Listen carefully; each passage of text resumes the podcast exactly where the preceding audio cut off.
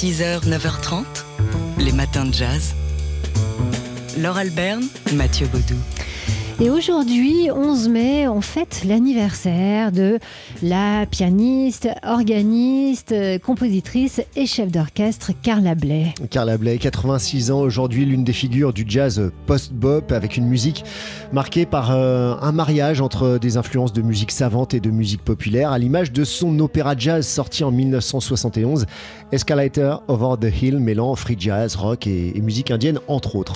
On peut dire que c'est le grand œuvre hein, de, de Carla Lablais, c'est euh, une œuvre, un opéra psychédélique euh, qui l'a euh, suivi toute sa carrière, qu'elle a joué. Ici, on l'entend en donner une version live à Vienne.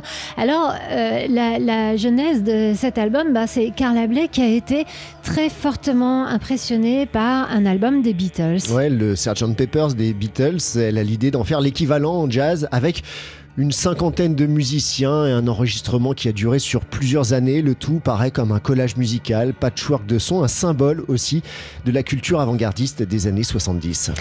Euh, un album qui a connu évidemment avec une cinquantaine de musiciens, on l'imagine, euh, pas mal de difficultés pour se faire plusieurs années, oui, d'enregistrement parce que, bah, voilà, elle n'a pas réussi à, à, réunir tout le monde au même moment, ce qui fait qu'elle a passé après avoir euh, enregistré en, trois sessions différentes sur trois années différentes, elle a passé des mois en studio pour arriver à sortir donc en 71 ce Escalator Over the Hill, Over the Hill. Donc vous l'entendez ici.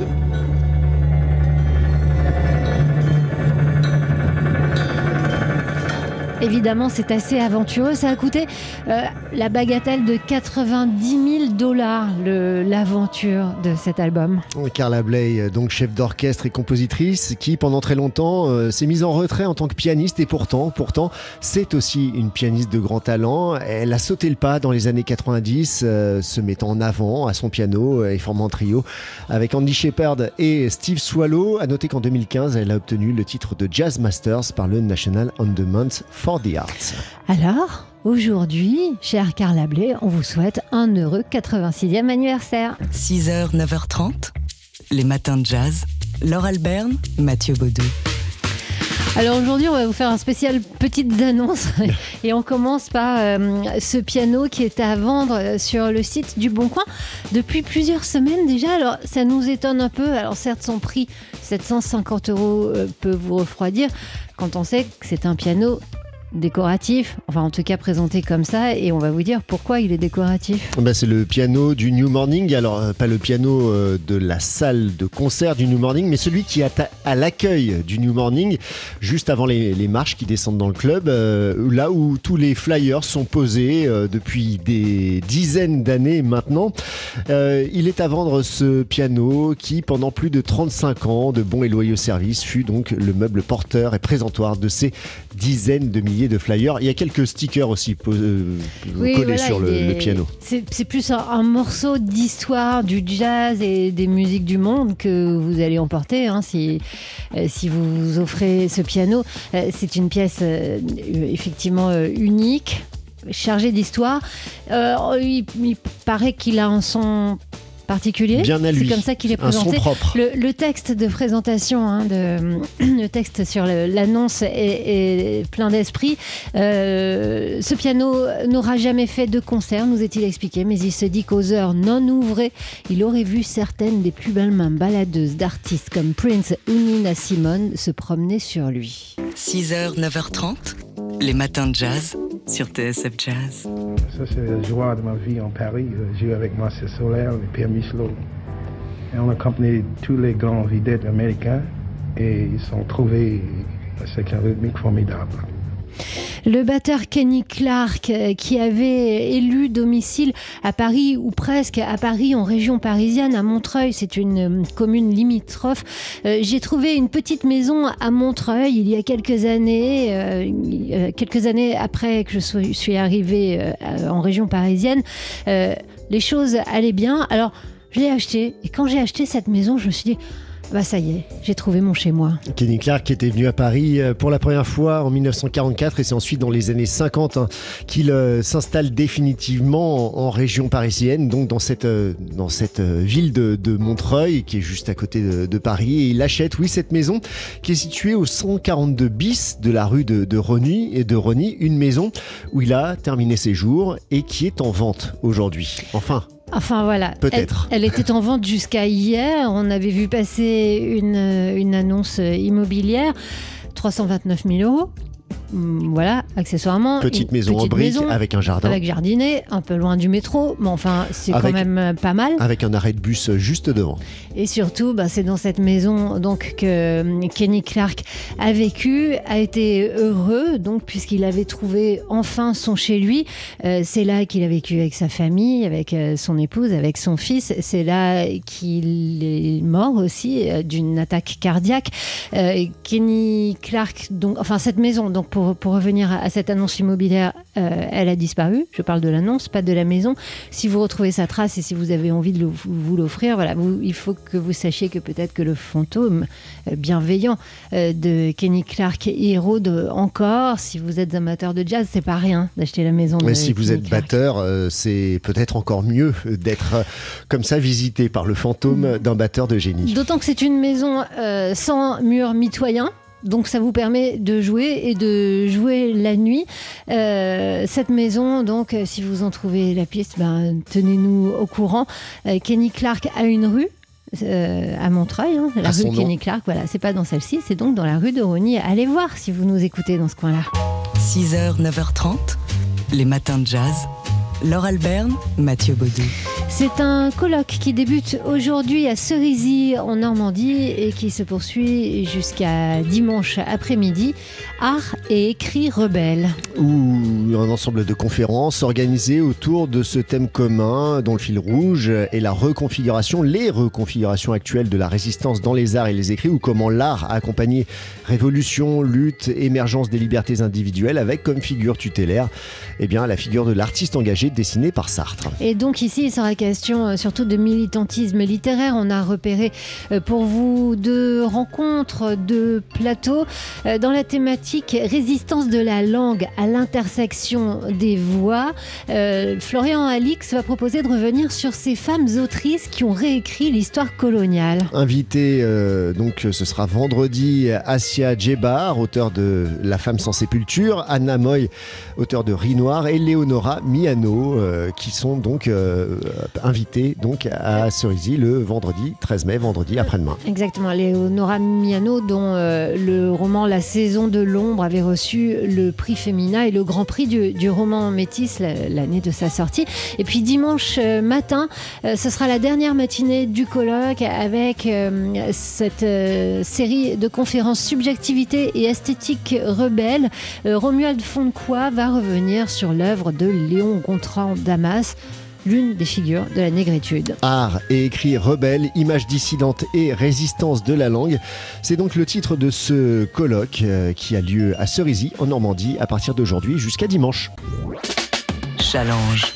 L'économie de demain est l'affaire de tous. C'est mercredi et le mercredi dans les matins de jazz, on parle économie et politique avec vous Thierry Fabre du magazine Challenge. Bonjour. Bonjour Laure, bonjour à tous. Alors Thierry, aujourd'hui vous allez tenter de décrypter la stratégie de la gauche pour les législatives et, déjà euh, on va essayer euh, de comprendre comment on prononce ce nouvel acronyme NUP, NUPES, NUPS, enfin bref, personne ne sait. Oui, au-delà de la prononciation, il faut retenir cet acronyme qui signifie Nouvelle Union Populaire écologique et solidaire. Car c'est la nouvelle force de frappe de la gauche pour les législatives qui rassemble la France Insoumise, le PS, les écologistes de ELV et le PC. Et cette alliance inédite pourrait faire mouche. Selon une enquête d'Aris Interactive publiée demain dans Challenge, cette union de la gauche arrive en effet en tête dans les intentions de vote avec 28% des suffrages. Certes, les partis soutenant Emmanuel Macron auraient la majorité absolue au Parlement, mais la gauche unie obtiendrait une centaine de députés contre 68 actuellement. Avec une percée notable de la France insoumise entre 60 et 85 sièges contre 17 aujourd'hui, alors que les écologistes, le PS et le PC sauveraient les meubles en obtenant un groupe parlementaire, soit au moins 15 députés.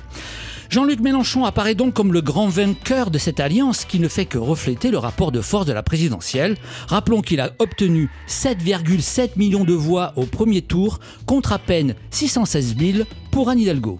Alors pourquoi cette alliance suscite-t-elle autant de critiques? Pour beaucoup de socialistes, la gauche a perdu son âme en acceptant l'annexion de Mélenchon. François Hollande, Bernard Cazeneuve ou encore Daniel Cohn-Bendit ont dénoncé l'escroquerie intellectuelle de cet accord en échange de sièges de parlementaires. Car la gauche modérée est en opposition frontale avec Mélenchon. D'abord à cause de sa position sur la Russie, jugée trop conciliante. Avant l'invasion de l'Ukraine, le leader des Insoumis renvoyait dos à dos l'OTAN et Moscou. Ensuite, pour son ambiguïté sur l'Europe, avec son projet flou de sortir des traités européens, ce qui mettrait la France au banc de l'Union. Il y a aussi sa frénésie de dépenses publiques, notamment sa promesse de la retraite à 60 ans. Enfin, beaucoup dénoncent sa proximité avec la mouvance radicale dite indigéniste ou décoloniale, des courants qui posent un vrai problème démocratique, nous confie un cadre du PS. Bref, cette alliance de gauche inédite associe des partis en désaccord sur des sujets essentiels. Elle peut avoir un intérêt électoral à court terme, attirant des électeurs à la recherche d'une alternative à Emmanuel Macron, mais sa durée de vie est forcément limitée tant que la fracture idéologique sera aussi profonde entre les radicaux et les modérés. Thierry Fabre du magazine Challenge. Thierry, on vous retrouve dans une demi-heure dans les matins de jazz. Challenge L'économie de demain est l'affaire de tous. C'est mercredi, on parle politique et économie le mercredi avec vous Thierry Fabre du magazine Challenge et, euh, Thierry, vous analysez aujourd'hui le chiffre de la semaine qui concerne notre croissance française à tonne. 2,9%, c'est la croissance du PIB estimée pour la France en 2022 par le Fonds monétaire international. Un chiffre, a priori, qui pourrait sembler positif. En fait, il est gonflé par la reprise post-Covid de la fin de l'année dernière et il cache une situation très préoccupante. Ces derniers mois, l'activité a stagné à cause de l'envolée des prix, notamment de l'énergie, accentuée par la guerre en Ukraine. Le taux d'inflation a atteint 4,8% en avril sur un an, du jamais vu depuis les années 80. Et cela va s'aggraver selon l'INSEE, qui prévoit un pic à plus de 5% en juin et à 6% pour les produits alimentaires. D'après les économistes, le pouvoir d'achat d'achat est déjà en recul, les salaires étant loin de suivre le rythme. Et la conséquence ne s'est pas fait attendre. La consommation des ménages, qui traditionnellement tire notre croissance, s'est tassée. Tous ces chiffres déprimants font planer un gros risque sur le nouveau quinquennat Macron, un risque social. Le futur plan d'urgence pour le pouvoir d'achat, présenté avant l'été, devra absolument être à la hauteur du choc inflationniste pour les ménages, ménages modestes et les classes moyennes. Pour autant, tout n'est pas sombre la France a continué de créer des emplois, 66 000 au premier trimestre, et le nombre de chômeurs a de nouveau reculé malgré une activité stagnante. Les experts prévoient d'ailleurs une poursuite des embauches, notamment dans les secteurs en pénurie de main-d'œuvre. Plus de jobs, ce sera plus de pouvoir d'achat, ce qui pourra compenser en partie les pertes liées à l'envolée des prix. Donc ne tombons pas dans la sinistreuse. L'économie française, notamment son marché de l'emploi, est en meilleure posture qu'il y a quelques années pour affronter ces rues chocs extérieurs. Enfin, une bonne nouvelle. Donc, Thierry Fabre, est-ce que c'est cette bonne nouvelle qui va faire la une euh, du nouveau challenge demain? La une, ce sera une question autour de la transition écologique et les milliards que l'on devra dépenser pour y faire face. C'est un sujet qui sera discuté dans un sommet organisé avec l'École d'économie de Toulouse et le prix Nobel Jean Tirole le 19 et 20 mai prochain.